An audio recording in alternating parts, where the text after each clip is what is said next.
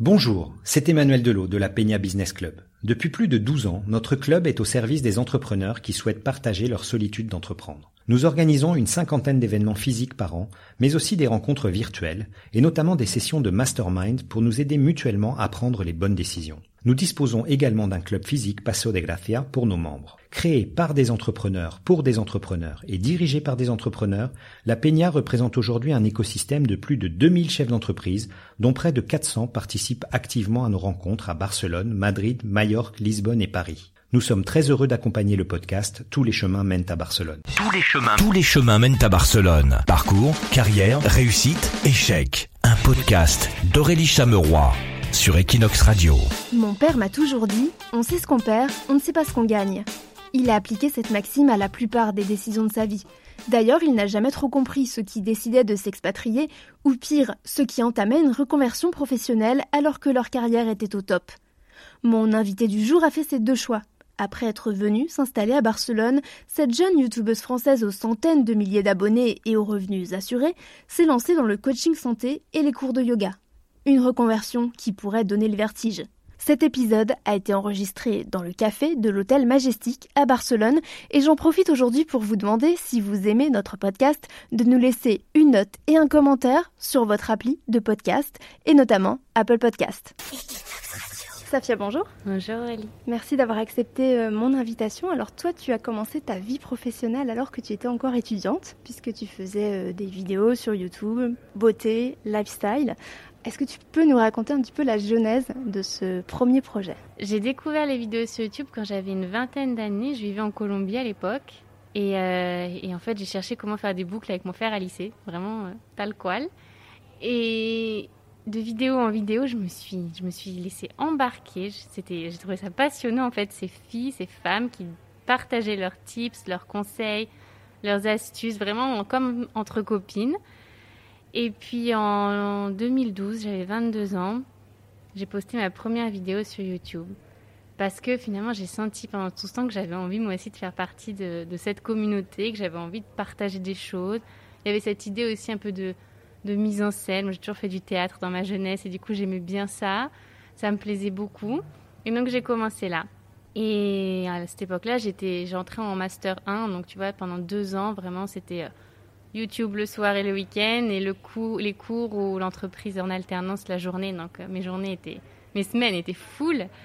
Euh, donc ça a été, ça a été comme ça et Crescendo ça a bien pris sur YouTube. Euh, on a commencé à bien se faire connaître et à gagner un peu d'argent aussi avec les vues ou quelques sponsorisations qu'on pouvait faire.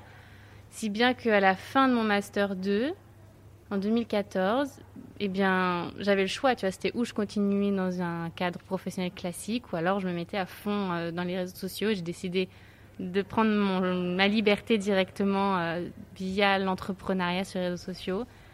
Et ça, depuis du coup 2014, je suis à mon compte. Et ça a beaucoup évolué depuis, mais c'est vrai que c'était fluide, quoi. Et du coup, tu as fait des études de communication, donc j'imagine que ça t'a servi aussi. Je suppose que ça m'a servi, mais j'ai l'impression d'avoir appris tellement plus juste en, en fouillant par moi-même et en, apprenant par moi-même. Alors, du coup, je ne sais pas trop te dire si ça m'a servi concrètement. Je pense que les études m'ont servi à être rationnelle, à avoir un cadre, à, à me poser des objectifs clairs.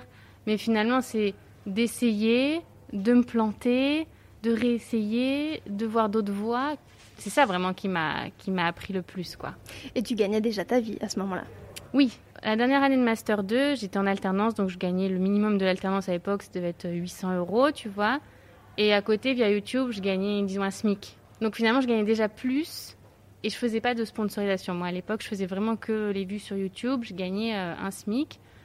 Donc finalement, je me suis dit bah si je m'y mets à fond, que j'arrive à avoir des contrats, enfin, que j'accepte des contrats, parce qu'à l'époque, je les refusais par manque de temps si j'accepte des contrats, ben, je peux vivre euh, complètement correctement, prendre mon envol aussi, ne plus vivre chez maman.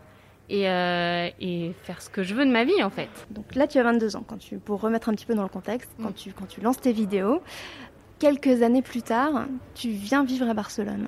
Alors pourquoi cette décision? La dernière année de mes études, je l'ai faite euh, dans une multinationale où on avait des succursales partout dans le monde. Et moi particulièrement, j'avais vécu en Colombie à l'époque, avant, En 2009, j'ai vécu en Colombie. Et, euh, et en fait, j'avais dans cette idée de faire un peu le tour de ces succursales, de me dire, bon, bah, je vais aller saluer ceux du Mexique, après je vais aller au Panama, mais toujours très euh, Amérique latine, Amérique centrale, tu vois. Le reste du monde m'intéressait que moyennement. Et donc, je me disais, dans tous les cas, à la fin de mes études, si aussi je m'en vais, je vais dans un pays où on parle espagnol dans le quotidien. Puis je rencontre mon compagnon à la fin de ma dernière année de scolarité. Et lui, il a la même envie. C'est de, partir vivre à l'étranger, de parler espagnol toute la journée, etc., etc. Puis je vois que mon activité, quand même, elle prend. L'activité sur YouTube, elle prend, que j'ai besoin d'être fréquemment à Paris, que j'ai besoin d'être proche de mon audience aussi. Donc je me dis, bueno, c'est peut-être pas le moment non plus de partir à l'autre bout du monde, d'avoir 6 ou 7 heures de décalage horaire, de devoir prendre des vols long courriers. Euh, enfin, ça va être complexe. Du coup, on trouve un juste milieu, entre guillemets, et tous les deux, on avait adoré Barcelone, où on y avait été euh, indépendamment l'un et l'autre. Et on s'est dit, bah, pourquoi pas? Il m'a offert un week-end à nouveau ici à Barcelone, surprise. Et là, je redécouvre à nouveau encore la ville et je me dis, mais je suis chez moi ici, en fait. C'est, ça, c'est, ouais, gros coup de cœur, ça a résonné tellement fort. C'était, juste après Noël et je me rappelle que je me promenais dans les champlas sans collant. J'étais en robe, j'avais pas de collant, c'était assez incroyable.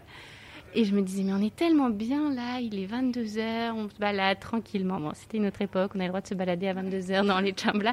Mais euh, tout ça pour dire que vraiment, c'était, c'était, ça nous a captivés et on s'est dit, bon, bah, on va tout mettre en œuvre pour venir vivre ici. Et tu m'as dit, quand on a euh, préparé ce rendez-vous, euh, que ça avait été vraiment un tournant dans ta vie, cette arrivée à Barcelone.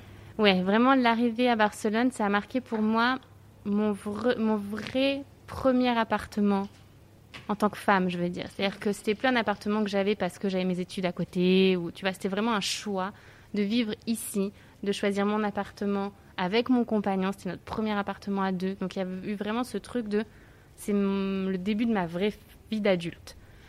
Et donc, qui dit vie d'adulte dit je fais mes propres choix et là, j'ai commencé à beaucoup m'intéresser aussi au mode de consommation. comment j'ai envie de consommer dans mon quotidien? Maintenant qu'en plus j'ai les moyens de choisir, tu vois, financièrement, je peux choisir ce que j'achète, je peux choisir où j'achète. Et donc là, je me suis beaucoup intéressée à tout ce qui est zéro déchet, à la relation avec l'environnement, tout ça. Et, euh, et, du coup, ça s'est reflété aussi dans mon travail. Forcément, je pouvais difficilement continuer à faire la, exactement la même chose, alors que mes valeurs étaient en train de de, changer un petit peu et de ces valeurs-là de, connexion à la terre revenaient un peu plus euh, au goût, dans, le, quotidien. Et j'ai senti aussi que pour la première fois de ma vie, j'étais chez moi quelque part.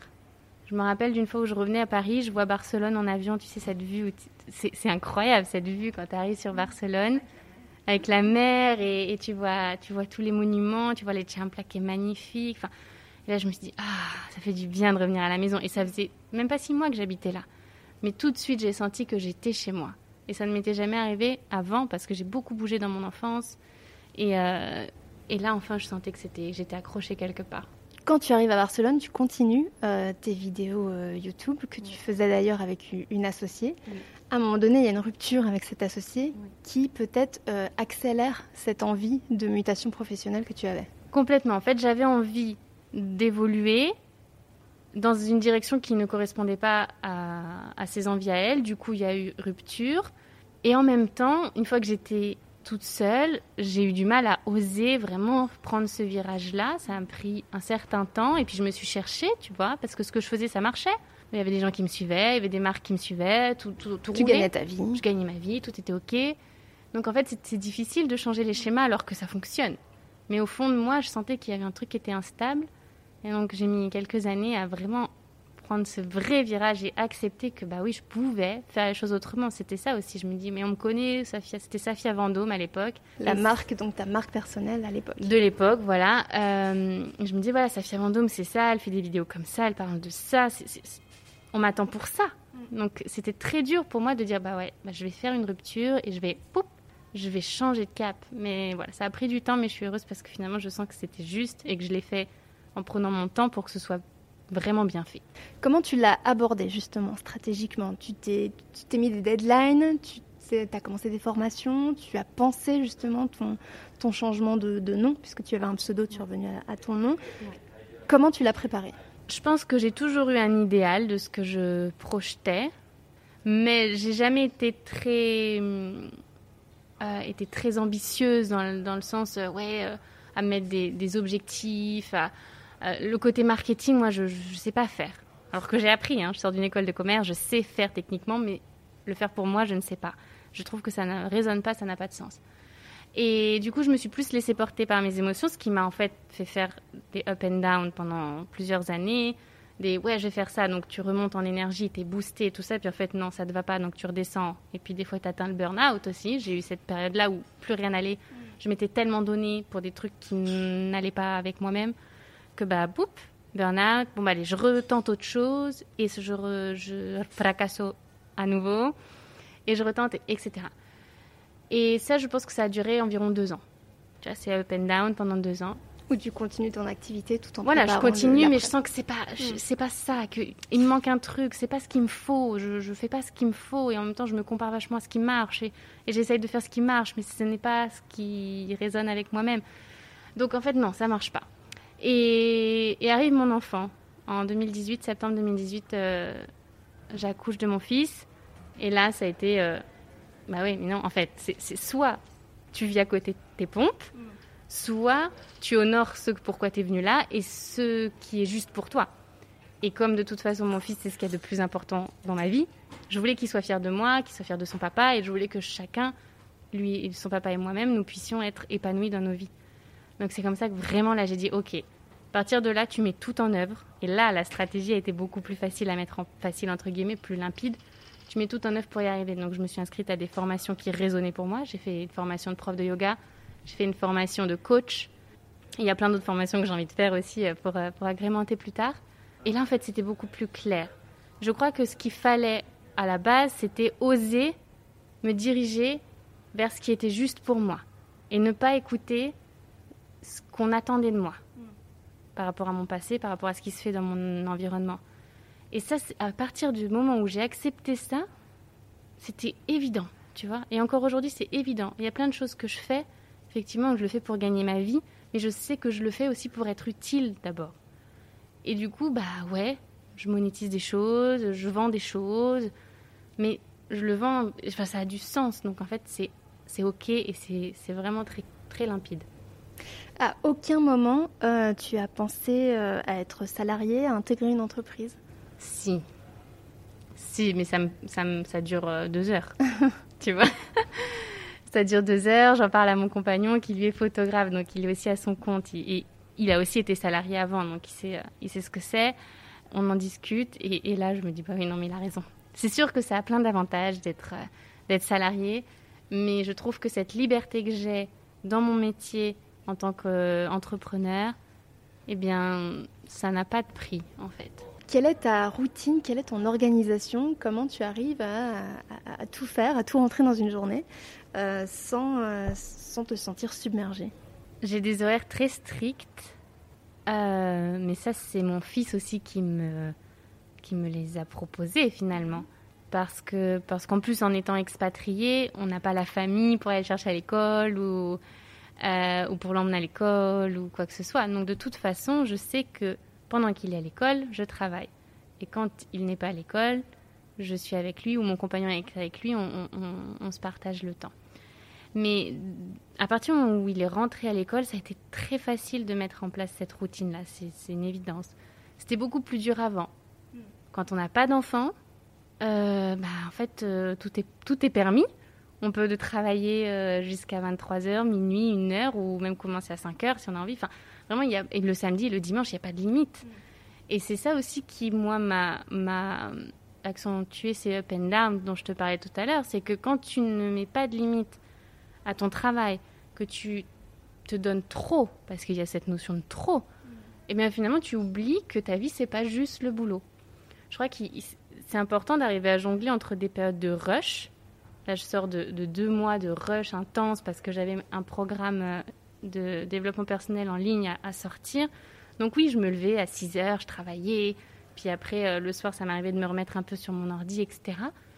Euh, mais sinon, quand je n'ai pas ces, objectifs-là, le reste de l'année, c'est vraiment des horaires figés. Et je commence à 9h, je finis à 16h et basta, on s'arrête là, tu vois. Et le samedi, dimanche, je travaille que très peu. C'est vraiment si j'ai une urgence. Pour honorer aussi mon temps de repos, pour me donner du temps pour souffler, parce que sinon je vais retomber dans des cycles de j'en fais trop, je, je peux retomber dans des burn-out et c'est dans de l'anxiété, dans du stress. Alors que là, je me donne du temps pour moi pour souffler. Et ça, je l'ai apprécié avec l'expérience finalement. Et euh, tu as des outils d'organisation que tu utilises ou... J'utilise beaucoup les agendas. J'ai un agenda papier, un agenda électronique. Donc euh, j'ai un agenda papier où, en fait je vois tout mon mois sur les deux pages. Ça m'aide vraiment à me projeter dans mon mois. Moi j'ai besoin d'avoir une vision euh, mensuelle au moins. Et ça, c'est depuis que je faisais des vidéos sur YouTube, parce que quand on faisait des vidéos sur YouTube, on savait deux mois à l'avance pratiquement ce qu'on allait faire comme vidéo.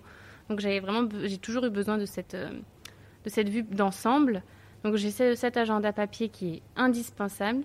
Et j'ai mon agenda électronique où en fait je vois heure par heure ce que je prévois de faire. Donc euh, en début de semaine, je construis mon agenda. moi je suis sur Mac, donc c'est très facile de, de l'avoir en même temps sur mon téléphone et sur différents ordinateurs. Et je vois heure par heure quels sont les, les objectifs et s'il faut que je bouge, bah, je bouge et des couleurs en fonction de, des thématiques de, la, de ma vie, si c'est pro, si c'est en relation avec mon compagnon, si c'est en relation avec mon fils, si c'est perso. Euh, genre que toute seule. Voilà, donc en fait, je m'organise beaucoup. Et j'ai besoin de cette organisation parce que je suis un peu un papillon qui a envie de faire 10 000 trucs et je peux avoir tendance à m'éparpiller. Et d'avoir vraiment cette structure, ça m'aide énormément. Mais ça s'arrête là. Je... Et puis les tout doux comme tout le monde, mais je fais pas des tout doux à rallonge non plus. C'est juste le plaisir de barrer. Hmm. Tu sais, ce plaisir de. Ça, c'est fait. euh, voilà, les trois outils qui pour moi sont m'aident tout, tout, tout, le temps en fait. Est-ce qu'il y a des choses, euh, quand tu regardes ces euh, 6 ans, 7 ans en arrière, que tu ferais différemment ou des erreurs qui ont un petit peu structuré euh, l'entrepreneuse que tu es aujourd'hui? Je pense que j'ai passé beaucoup de temps à me comparer aux autres entrepreneurs de, mon environnement. Donc euh, à l'époque, c'était les influenceurs, tu vois. Je me suis beaucoup, beaucoup comparée sur ce qui marchait, quelles étaient les tendances. Et c'est ça qui m'a un peu tiré vers le bas émotionnellement. Donc aujourd'hui, c'est l'enseignement principal que je tire, c'est de faire les choses comme j'ai envie de les faire moi et comme c'est juste pour moi. Et encore ce matin, je voyais une vidéo, c'est marrant, ça résonne, mais je voyais une vidéo d'une d'une gymnaste euh, dans une université américaine où en fait elle a fait un, show, je sais pas comment ils appellent ça, de gymnastique, mais sur de la musique africaine. C'était une black afro-américaine. Donc sur de la musique africaine, et en fait elle a mixé à la fois la gymnastique avec les sauts, les grands écarts, les trucs et les machins, avec de la danse africaine. Et c'était extraordinaire, parce que c'était, elle respectait à la fois les règles de la gymnastique et ses racines à elle, son origine à elle. Et j'ai trouvé que là, ça marchait. Et dans mon métier, enfin dans tous les métiers, je trouve que c'est ça aussi. C'est de se dire quelles sont les règles, ok, voilà, c'est comme ça que ça se fait. Mais comment moi je m'adapte aussi à ça et comment je, je fais euh, avec mon essence et ma vérité. Et aujourd'hui, c'est ce que j'essaye de faire. Je regarde pas trop ce qui se passe autour de moi, parce que je sais ce que je veux faire, je sais dans quelle direction je veux aller. Je sais que de toute façon, mon objectif, c'est d'aider les autres et de leur être utile. Et je, voilà, je me nourris pour pouvoir leur apporter après. Et de pas essayer de copier. Finalement. Non, non, hmm. pas, pas s'inspirer de ce qui se fait ailleurs parce que finalement on, tombe dans, justement dans de la copie et, et la copie c'est pas c'est pas ce qui nous représente quoi. Hmm. Est-ce qu'il y a des, des, des livres ou des personnes qui t'ont toi inspiré dans, dans ce parcours J'aime j'aime beaucoup le l'approche tu sais de Frédéric Lenoir qui est un qui est un philosophe dans la mesure où il mélange le développement personnel, la philosophie, et il en fait quelque chose de très accessible. Et hum, j'aime beaucoup cet écrivain, cet auteur, simplement parce qu'il me fait découvrir des choses que je ne connais pas, sous un angle euh, où, je ne serais pas allée creuser dans ce sens-là, parce que pour moi c'était, tu vois, Spinoza par exemple. Il a fait un livre sur Spinoza qui en fait démocratise le propos de Spinoza et peut-être que je ne serais jamais allée à la rencontre des écrits de Spinoza si Frédéric Lenoir ne l'avait pas fait. Et dans cette idée de faire les choses à sa façon, je trouve que cet homme est vraiment très, très juste. Euh, et moi, je suis très dans les livres. J'écoute pas beaucoup de podcasts. Et je, ouais, c'est plutôt les livres qui m'inspirent. Tu vois Merci beaucoup, Safia, d'avoir partagé ton expérience. Avec grand plaisir, merci d'avoir reçu. Tous les chemins, tous les chemins mènent à Barcelone. Parcours, carrière, réussite, échec. Un podcast d'Aurélie Chameroy sur Equinox Radio. Si cet épisode vous a plu, partagez-le sur vos réseaux sociaux et laissez-nous des commentaires sur Apple Podcast. Ça aide à faire connaître le podcast et à faire grandir notre communauté. Tous les chemins mènent à Barcelone s'écoutent sur Equinox, rubrique podcast, mais aussi Spotify, Apple Podcast, Deezer, Podcast Addict et toutes les plateformes de podcast. Equinox.